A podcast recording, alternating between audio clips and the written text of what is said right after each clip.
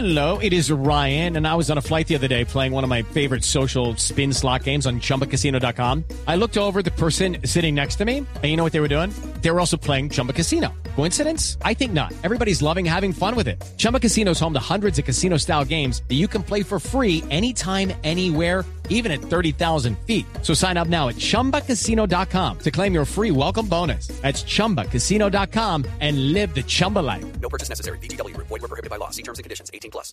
3 de la tarde, un minuto. Este es Blog Deportivo a través de Blue Radio. Atención que hay noticia de última hora en la selección de Argentina.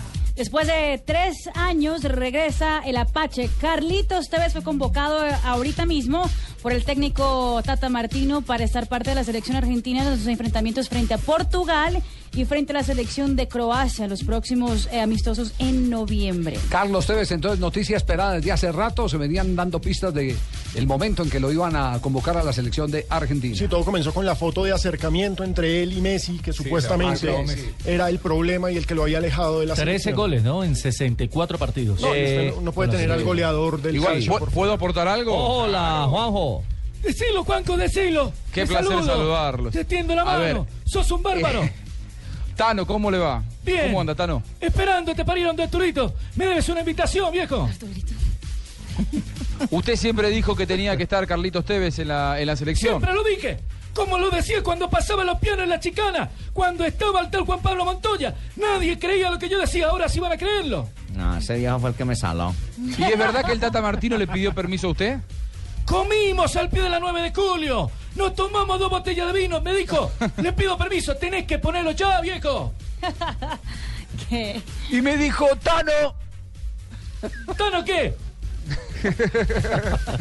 Bueno, ¿cómo ha eh, caído? voy a llamar a Carlitos Tevez. No, yo fui el que le dije, llamalo, boludo, llamalo, que es el goleador italiano. Oiga, ¿cómo ha caído la noticia de Tevez a propósito en Argentina? eh, el llamado de Carlitos. Juanjo. Bueno, era algo que se esperaba, Javi, porque mm, eh, en aquella gira, esto lo vinimos comentando aquí en, en, en Blog Deportivo, desde aquella gira por Oriente, China, Hong Kong, eh, en donde se esperaba que apareciera ya Carlos Tevez, Martino lo que hizo fue tener una reunión con Messi primero y luego con el grupo para notificarles, para informarles que lo iba a llamar a Tevez, no para pedirles permiso, sino para contarles que a partir de la próxima citación iba a estar Carlos Tevez. Yo les aseguro que la relación entre Tevez y Messi, más allá de esa foto que apareció circunstancialmente, sigue siendo tan distante como antes. Lo que cambió fue el entrenador.